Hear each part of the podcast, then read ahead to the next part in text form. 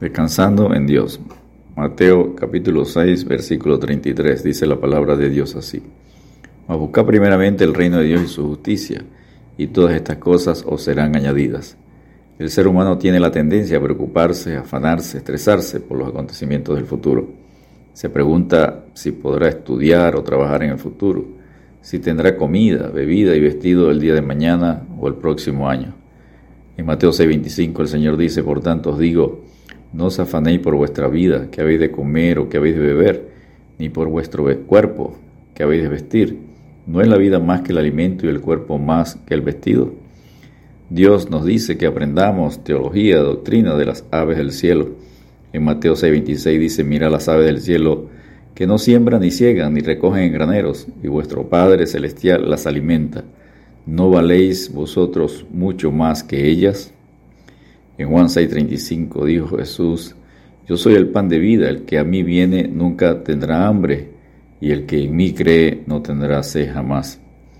Dios demanda de sus hijos obediencia, dar prioridad a Él en todas las cosas y actividades que realicemos, y el Señor se encargará de suplir todo lo demás. El primer punto que conseguimos en Mateo 6:33 es, mas buscad primeramente el reino de Dios y su justicia. La frase más busca primeramente significa trabajar por lo celestial que no perece y no por lo temporal de esta tierra. Jesús reprendió a la multitud por sus ideas enfocadas solo en lo material acerca del reino mesiánico.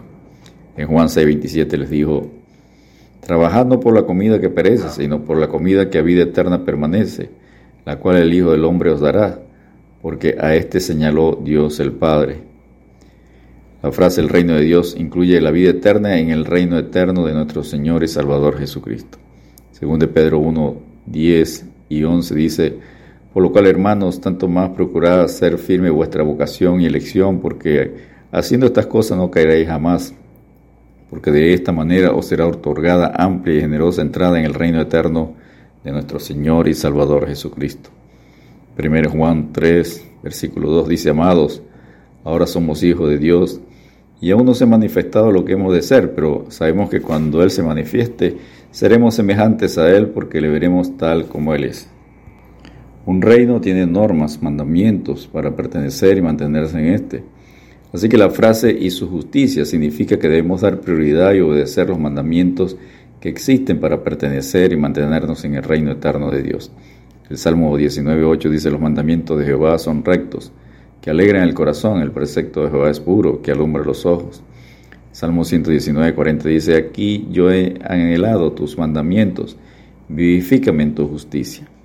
Mateo 10, 37 dice, el que ama a padre o madre más que a mí, no es digno de mí. El que ama a hijo o hija más que a mí, no es digno de mí. 1 Joel 3, 24 dice, y el que guarda sus mandamientos permanece en Dios, y Dios en él. Y en esto sabemos que el que permanece en nosotros por el Espíritu que nos ha amado. segundo punto que conseguimos acá y último punto en Mateo 6:33 es, y todas estas cosas os serán añadidas. Debemos dar prioridad a Dios y sus mandamientos para llevar una vida donde Él sea nuestra preferencia y serán añadidas todas las cosas que nos hagan falta.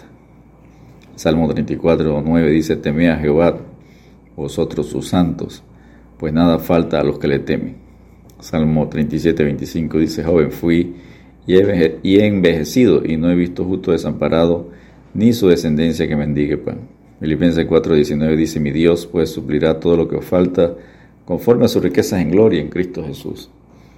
1 Timoteo 6, versículos 6 al 8 dice, pero gran ganancia es la piedad acompañada de contentamiento, porque nada hemos traído a este mundo y sin duda nada podremos sacar.